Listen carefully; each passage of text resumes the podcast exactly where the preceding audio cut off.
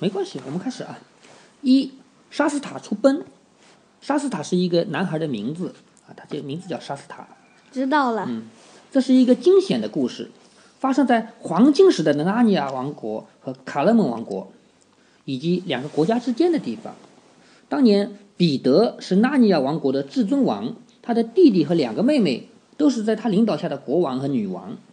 卡勒蒙王国在他的南方。南方，我们刚才地图上看到了那片那片沙漠，在那些岁月里，卡勒蒙王国遥远的南方，就是还要更南方一点的地方，在大海边的一个小港湾里，住着一个穷苦的渔夫，叫卡什伊什，有个孩子跟他住在一起，管他叫爸爸。这个孩子的名字叫做沙斯塔。大部分日子里，阿什伊什早晨坐着船出去打鱼，下午呢，他就把他驴子套上一辆车。把鱼装在车子里，走上一里路，去到村子南边去卖鱼。有的时候，如果鱼卖的顺利，他回家呢，脾气就比较温和，比较好。他对沙斯沙斯塔也不啰嗦。但是有的时候卖鱼卖的不好，他就会找沙斯塔的茬儿打他一顿。总是能找到茬儿的，因为沙斯塔要干很多很多的活儿啊，修网啊，洗网啊，做晚饭啊，扫地啊什么的。沙斯塔对他家南边的任何东西都没兴趣，啊，因为他跟着卡二十一时去过两次，知道那儿什么也没有，没那么有趣的事情。那个村子里的人跟他的父亲一模一样，穿着肮脏的长袍，脚穿着尖尖翘起的木头鞋子，头上戴着头巾，满脸都是胡子，啊，慢吞吞的讲一些听起来没味道的话。但是他对北边的东西很感兴趣，因为没有人去过北边。也没有人允许他去。他独自一个人坐在屋子外面补网的时候，他经常渴望的看着北方，看到那一片青草茂盛的山坡，一直往上面看到山顶，山顶外面就是天空，还有几只飞鸟。他不知道那些那些地方有什么，他很向往。有的时候，在二十一时，如果二十一时在他身边的话，沙斯塔会问：“我的父亲啊，小山外是什么地方？”如果渔夫心情不好，他就要打杀死他的耳光，不准他问，对不对？嗯。耳光，叫他专心干活或者，如果他碰到了呃开心的事情，心平气和的时候，他就不打，他就会叫他：“我的儿子啊，别让这些不相干的事情分了你的心。”有一位诗人说过：“心思用在生意上，才是发财的根本。”嗯，凡是打听跟这个没关系的问题，那就是。像愚蠢的人把船啊开的像礁石上撞一样，啊，他就说说不要打听这些没没没没用的事。沙斯塔认为小山外必定是有必定有一些令人愉快的秘密，他的爸爸却瞒着他，不让他知道。实际上他的爸爸倒不是故意瞒着他的，因为他爸爸也不知道，他也没去过北方，啊，他的爸爸根本就不关心北方有什么，因为他只整天就打鱼卖鱼，就这样。有一天，从南方来了一个陌生人，啊，他跟沙士塔以前见过的人都不一样。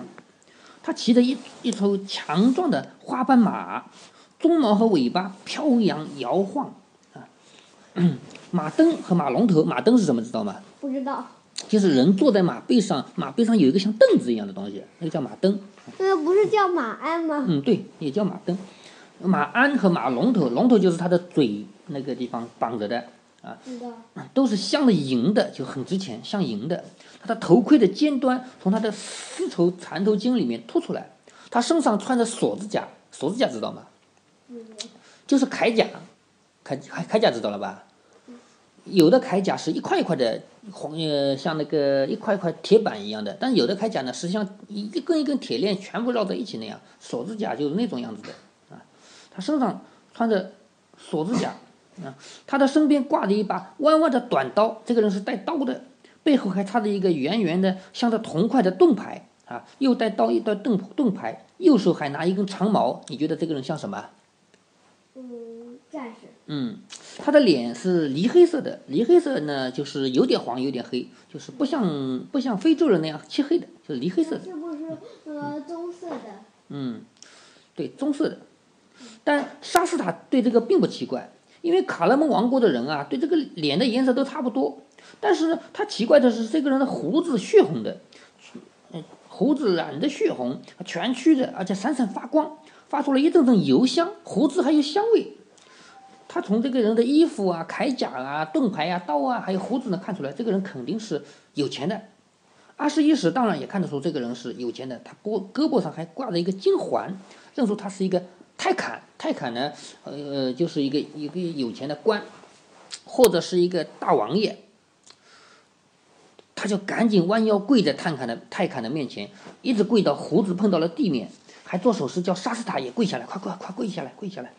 陌生人说：“你们这里招待我住一晚。”渔夫当然不敢拒绝了，赶紧把他最好吃的东西都摆在泰坎面前作为他的晚餐。其实泰坎都看不上眼这些东西。那沙斯塔怎么办呢？他们家很小，渔夫一旦家里有客人，就把沙斯塔。给他一个面包，让他出去跟驴一起睡。遇到这种情况，沙斯塔总是跟驴子一起睡在小小的茅草棚里。但是呢，现在睡觉呢又太早，沙斯塔坐下来，把耳朵凑在木板墙的一条缝上面，听他们说什么。其实这样听呢是不对的，但是沙斯塔他不知道啊。听到里面说，泰坦说：“哦，我的主人，我想买下你这个孩子。”那个渔夫回答说：“啊，王爷。”那个声音啊，是阿谀谄媚，就是声音像拍马屁一样的。王爷说这样啊，肯定他很高兴，因为有人要买他的孩子就有钱了，对吧？很肯定很高兴，但是他还假装不不愿意卖。他说：“我虽然很穷，但是你怎么能出钱买我的儿子呢？我我的亲骨肉啊！诗人还说过，天生的慈爱比浓汤还要强烈，子孙比红宝石还要有价值。所以他假装不肯卖。”那个客人，那个泰坎说：“尽管如此，另一位诗人说过，你企图欺骗明智的人，就已经暴露暴露了你的背，快要挨鞭子了。你连你的这个嘴巴可别谎话连篇。这个孩子一看就不知道你不一看就不是你的儿子，因为你的面颊和我的面颊一样是黑漆漆的，而这个孩子生的漂亮雪白，肯定是遥远的北方的那些野蛮人的。”他说：“遥远的北方有野蛮人，你说北方是野蛮人吗？”北方是纳尼亚。对呀，北方是纳尼亚那边的，肯定不是野蛮人。嗯。这里怎么有人？纳尼亚怎么有人啊？嗯，纳尼亚也有人，因为我们看了其他几本书就知道了，有的。是不是？嗯，是不是？嗯，彼得、苏珊、艾德蒙和露西到。呃，了大尼亚之后，大尼亚也有人了。呃，不是这样的，因为我你看了《凯斯宾王子》就知道了，它里面是确实有人的啊。那我们先不讲这个啊。嗯。他就说这个小孩生的白白的、漂亮的，肯定是遥远的北方那些野蛮人。他们说北方是野蛮人。渔夫说有一句话说的很好：刀剑可以用盾牌来抵挡，啊，智慧的眼睛却洞察一切防御。啊，你是我令人生畏的客人。但是我穷得很，我从来没结过婚，我当然没有儿子。可是，就在他就在蒂斯罗克啊，愿他万寿无疆。蒂斯罗克呢是他们这个国家的一个王，所以他提到蒂斯罗克的时候就必须加一句愿他万寿无疆。然后，啊，然后说就在他开始统治的那一年，有一个晚上，那天的月亮圆圆的，众神一定很高兴，他让我睡不着觉。所以我就我就起了床，走出去，走到海滩上去，看看海水和月亮，呼吸凉快的空气，给自己提神醒脑。不一会儿，我就听见一个声音，像是桨在水面上划的声音。接着，我又听见一种仿佛是微弱的哭的声音。不久，潮水把一条小船冲上来，船里没有别的东西，啊，只有一个瘦瘦的男子。刚刚死过去，刚刚死掉，因为他身体还是暖和的，还有一个空空的储水袋。为什么要有储水袋？不知道。你怎么不知道呢？海洋里的水是不能喝的，所以所以出海的人都带着水袋，是吗？还有一个活着的孩子。这个船上有一个刚死去的男人，一个水袋，还有一个活着的孩子。毫无疑问，这是这两个不幸的人是从一一艘大船里逃出来的。那个大船可能是出事了啊，从那个大船里逃出来。但由于神的设计啊，年长的这一位自己不吃不喝，让孩子活了下来，他自己还没到陆地就就已经死掉了。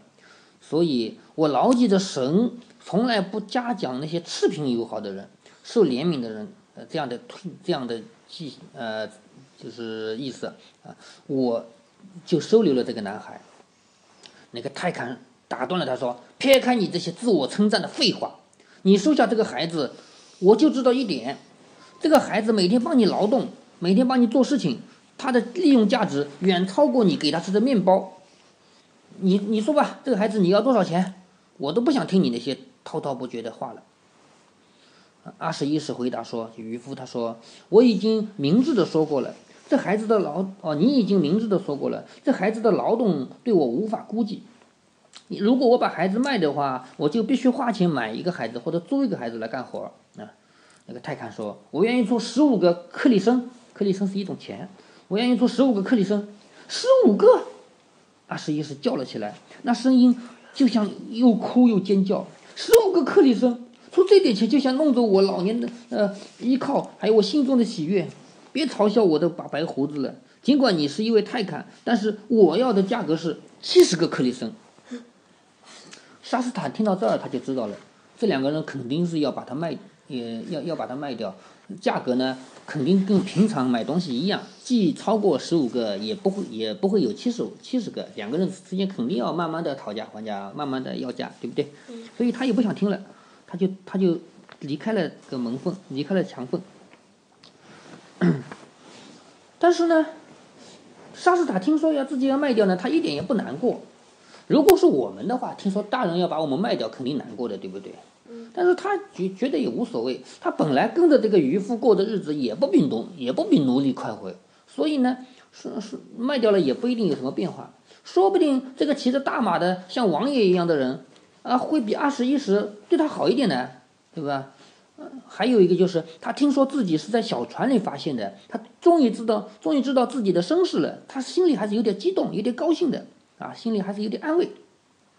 他曾经与与心不安，为什么呢？因为他一直以为这个渔夫是他的父亲，但是他又不喜欢这个渔夫。你说，一个小孩要是不喜欢父亲的话，他肯定心里。有一直有想法，一直有负担。现在终于知道了，原来他不是我父亲啊，怪不得我不喜欢他，所以他就无所谓了，心心上的负担也没有了。唉，也不知道我是什么人，可能是随便什么人吧。也许我就是一位泰坦的儿子，或者我是，呃，迪斯罗克，愿他万寿无疆的儿子。他是以迪斯罗克是他们的王，对吧？他也许是王的儿子呢，也许是神的儿子，也不一定。他心中想着这些事的时候，正站在屋子外的草地上，暮色迅速降临，也就是夜色，夜色降临了，有一两颗星星开始出现了，而西方西照的余霞，就西方的彩霞依然可见。不远处，陌生人的马，就是那个泰坦骑的马，正在吃草，它被松松的系在驴棚墙上的一个铁圈里。沙斯坦过去拍拍马儿的脖子。马继续把青草扯起来摇啊摇摇，搅啊搅，搅啊搅，没注意到沙斯塔。接着，沙斯塔又想到一个念头：我不知道这个泰坦是哪种人。他说：“如果他是仁慈和蔼的，那就好极了。在大王爷的王府里，有些奴隶几乎是不干活的，他们穿的漂亮的衣服，天天吃肉。啊，也许呢，他是他是打仗的，他会带我去打仗。我在一场战斗中救了他的命。”这样的话，他就会解除我奴隶的身份，收我做义子，然后就赐给我一个王宫、一辆战车、一套盔甲。啊，他就在这么想，不知道这个泰坦怎么样。不过他也有可能是一个可怕、残酷的人，他会叫我带上枷锁、带上锁链啊，到田里去干活。我希望我知道他是怎样的人，我怎么才能知道呢？哎，这个马肯定知道，可是马他又不会告诉我，马又不会说话。那那些马就是他的马。对，但是他现在不知道这个马会说话呀。马抬起头来，沙斯坦抚摸着他那光滑的像绸缎一样的鼻子，说道：“老人家，我希望你能说话。”这个时候，他忽然听到一声音说：“我会说话的。”嗯我会说话的。沙斯塔盯着马的眼睛直瞧，他自己的眼睛也惊讶的睁大了，几乎跟马的眼睛一样大。你究竟怎么学会说话的呀？他问。别嚷嚷，别嚷嚷，嗓门不用那么大。马说：“我原来住的地方，几乎所有的动物都会说话。”啊，那地方究竟是哪儿啊？沙斯塔问。在纳尼亚。我马儿回答。我早就知道，肯定是阿斯兰跳出来的。对呀、可是莎斯塔又不知道，他家住在很远很远的地方，根本就不知道北方是什么，对吗？嗯，纳尼亚乐土，纳尼亚有着石楠茂盛的山林，石楠是一种呃一种植物，叫石楠，石楠茂盛的山林和百里香遍地的丘陵，百里香也是一种草，百里香遍地的丘陵。纳尼亚河流众多，峡谷水声潺潺，就是流水的声音。山洞里长满了苍苔，就是青苔。幽深的树林里响彻小矮人的锤声，就是小矮人敲着榔头的声音。啊纳尼亚的空气多么芬芳啊！在纳尼亚生活一小时，胜过在卡勒卡勒蒙生活一千年啊！结尾是一声马嘶，就是马的叫声，呜，嗯，听上去很像是一声长叹。嗯，你是怎么到这儿来的？莎斯塔问他。给绑架来的，给抓来的。马说，也可以说是给偷来的，你爱怎么说都行。那不过是那时候我是一匹小马驹，我的母亲警告我说，你别到南边的山坡上去，别闯进阿星兰或者阿星兰之外的地方去。可是我不听她的话，天哪！我为我为我的愚蠢付出了代价。所有的这些年月，我一直是人的奴隶，隐藏我真正的本性。我假装哑巴，假装愚蠢，假装就像他们的丈他他们的马那样。为什么你不告诉他们你是谁呢？这个是莎斯塔问的。我才不是那种傻瓜呢！一旦他们发现我是谁，他们就会送我到市场上去展览啊！我是会说话的嘛，他们要是知道了的话，肯定会送去展览，对不对？比过去，他们会肯定比过去更加小心的看管，我逃走的机会也就没有了。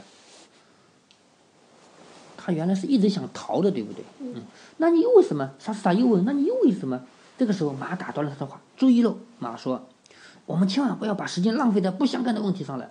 你要打听我的主人泰肯阿拉丁，这个名字叫阿拉丁。哦，他是个坏人，他对待我可不太坏，因为我我因为过分亏待一匹战马，后果就太严重了。就是他虽然是个坏人，但是对我还是好的，因为我是他的战马。嗯，然而你与其明天到他的王府去做奴隶，还不如今天躺下去死掉的好。啊，那么我还是逃跑吧。莎斯塔说：“原来原来这个泰坦这么坏，我还是逃吧。”莎斯塔呢，脸色吓得脸都白了。是的，你还是逃跑好。马儿说：“可是你为什么不跟我一起逃跑呢？”你也要逃跑吗？沙斯塔说：“是的，如果你愿意跟我一起的话，那么对咱俩都是一个机会。你想啊，如果我自己跑出去，没有一个人骑在上面的话，别人看见了都说一头走失的马，大家快来追啊，快抢啊，肯定是这样的，对吧？你骑在我的背上，我就能通行无阻，那我我就可以啊，这样的话就是你帮了我一个忙。另一方面，你要是不骑在我背上，你那双脚能跑到哪儿去啊？肯定被他们抓回来了，是吧？你要是骑在我背上，我跑起来，他们就抓不到你，啊，这就是我帮你的地方，咱们俩互相帮忙，一起逃跑，这多好啊！你大概是会骑马的吧？是啊，当然会骑啊。莎斯塔说，至少我骑过驴子。其实他不会骑马，他只骑过驴子。骑过什么？马儿很鄙夷的笑道：“这马儿。”他说：“骑过驴子，驴子怎么能跟马比？换句话说，马继续说道：你不会骑马，那倒是个麻烦。一路上我还得教你骑马。如果你不会骑马，你会跌跌下来吗？我想谁都会跌的吧。”莎斯塔说：“我的意思，你有没有这个能耐，从马上摔下来了，就一声不吭的爬起来，重新上马啊？再一次摔下来，再上去，不要怕。我试试吧。”莎斯塔说。可怜的小牲口。马儿用比较温和的话说：“我忘了你，不过是一头小小驹子。”他说他是小驹子，其实说他是小男孩、小孩。嗯，我要及时的把你训练成一个好骑手。眼下屋子里那两个人熟睡之前，咱们千万不要动身。在现在这段时间里，咱们可以把计划商量好。我那泰坎是往北到大城市去的，他要到塔什班城，他要到一个城市叫塔什班城，要到克罗斯蒂宫。呃，又到斯啊，又到蒂斯罗克的宫廷，那个莎斯塔吓了一跳，赶紧说：“你你怎么不说愿他万寿无疆啊？因为别人说到呃斯蒂罗克都是说愿他万寿无疆，都要这么说的。你怎么不说愿他万寿无疆啊？为什么要说啊？”马儿说：“我是一匹自由自在的纳尼亚马，为什么我要像奴隶和傻瓜那样说话？我不要他愿万寿无疆，而且我也知道，不不管我说不说要不要，他都不会万寿无疆的。”你和我之间别说这种南方的屁话了。现在回到我们的计划上来吧。就像我说过的，我的那个人他要往北走，要到塔什班去。你的意思说我们还是往南方去啊？他，沙斯塔就这么问。我不是这个意思。马儿说：“你瞧，他认为我不会说话，他认为我很笨，肯定像别的马一样。你要是跑掉了，要要是走失了的话，马会去哪里呢？肯定会回自己的家。一般的马都是回自己家的，所以回他的王府呢，要向南，要向南走两天。他肯定会回他的家里去找我。他做梦也想不到我会往北走啊！我们一定要往北逃。再说了，他很有可能啊，认为有。”刚才经过的那个村子里有人盯梢，然后把我偷走的，啊，好极了！沙斯坦说：“那么我们就决定往北走。我一生都渴望要北方去看看，正好他希望希望到北方去看。当然，你曾经渴望过。”马儿说：“那是由于你身体里的血统的缘故。我确信你是北方种。你可是说话别太响了，我倒认为他们快要睡了。我还是爬回去瞧瞧好。”沙斯塔建议：“那是个好主意。”马儿说：“不过你要留神，别给逮住了。”现在天黑的多了，也十分寂静，只听见海滩上的涛声，就是波涛声音。沙斯塔毫不注意涛声，因为他能记事的岁月以来，他日日夜夜听到的都是波涛声。他走近时，屋子里面没有露出灯光来。他在门前侧耳静听，没有声音。他绕到唯一一个窗子下面，过了一两秒钟，他能听到熟悉的老渔夫，能听到这个声音来。想想也好笑，啊，如果一切顺利的话，他就从此不再也不听不到这种声音了，啊，他屏息静气，悄悄，稍稍感到有点遗憾，但毕竟是快乐多多于遗憾。沙斯塔悄悄地走过草地，走到驴棚去，他摸索着走到他知道藏钥匙的地方，因为因为他的渔夫肯定会把钥匙藏在一个什么地方，他都知道的。他打开门，找到了马鞍和马龙头，啊。那是放在那儿过夜的，因为马休息的时候呢，他这些东西是不带在身上的啊。放在他拿下来之后，他闻闻自己的驴子，因为他跟驴子在一起也过了好多年了。很抱歉，我不能带你一起走，驴子跑得没有马快呀。嗯，你终于来了啊！他回哦，他回去时，马儿就这么说：“我正琢磨着你到哪儿去了呢。”我从驴棚里把你的东西拿出来了。沙斯塔说：“你能告诉我怎样把它们放到你身上去吗？”接下来的几分钟，沙斯塔就忙着干活了，小心翼翼地避免发出叮叮当当的声音，因为那些马具呢是有的是铁铜做的，是有声音的，哎要小心一点。马儿则说一些类似的话，说：“把肚带收紧一点，就是肚子下面的那个带子，把肚带收紧一点，再往下一点你就找到纽扣了，或者你必须把马灯缩短一点才行。”当一切都配好了以后，马儿说：“好了，为了装门面，咱们得配上缰绳，但是你可不能拉。”你可用不着缰绳，绑在案子前面的，绑在案子前面就好了，就是把马鞍前面就好了。要绑得宽松一点，让我的脑袋可以自由转动。记住了，你不要碰。那缰绳有什么用呢？沙斯塔他没骑过马，他不知道。嗯，寻常呢是用来给我指方向的。马说，一般人骑在马上面要转弯的时候，他就拉缰绳一拉，马的头就转过来了，然后马就知道要往这边跑，要往那边跑。但是这次不是，这次这是我自己认识路，你只是骑在背上而已，说你就不要来拉这个缰绳了。啊，还有一件事，你不要抓我的鬃毛。可是，请问，沙斯塔问道：“如果我不抓缰绳，也不抓鬃毛，我怎么能坐稳呢？”用你的双膝，用你的两个膝盖夹住我。马说：“那才是骑马骑的高明的诀窍。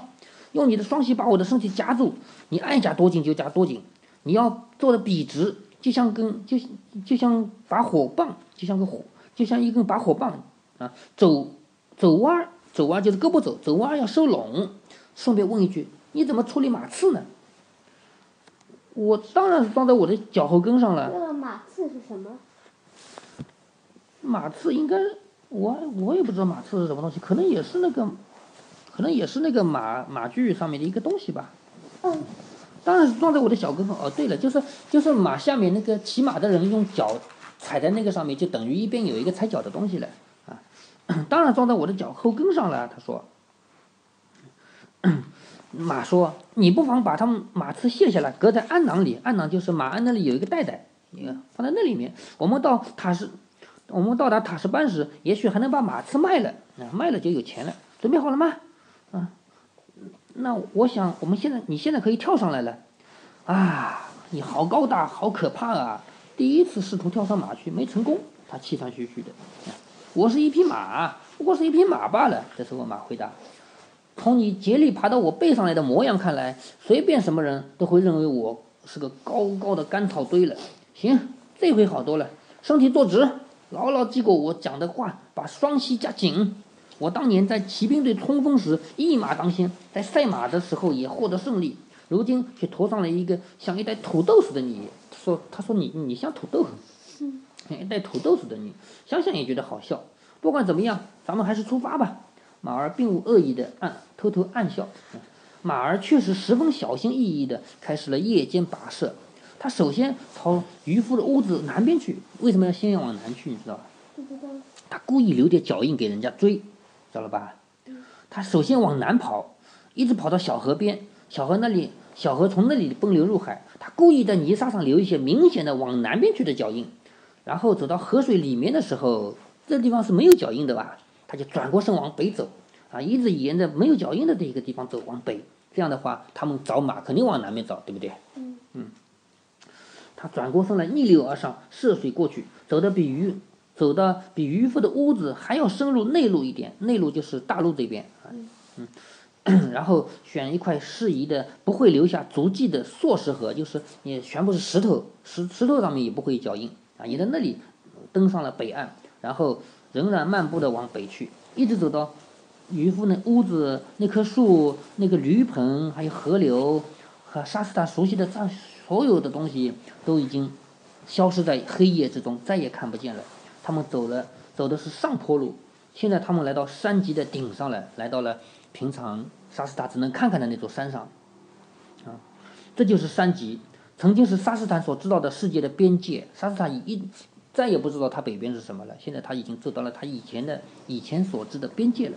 沙斯塔看不清前面是什么，只看见这地方十分开阔，青草萋萋，这地方一望无际，荒野寂寞，但是自由自在。从此以后就自由了，是不是？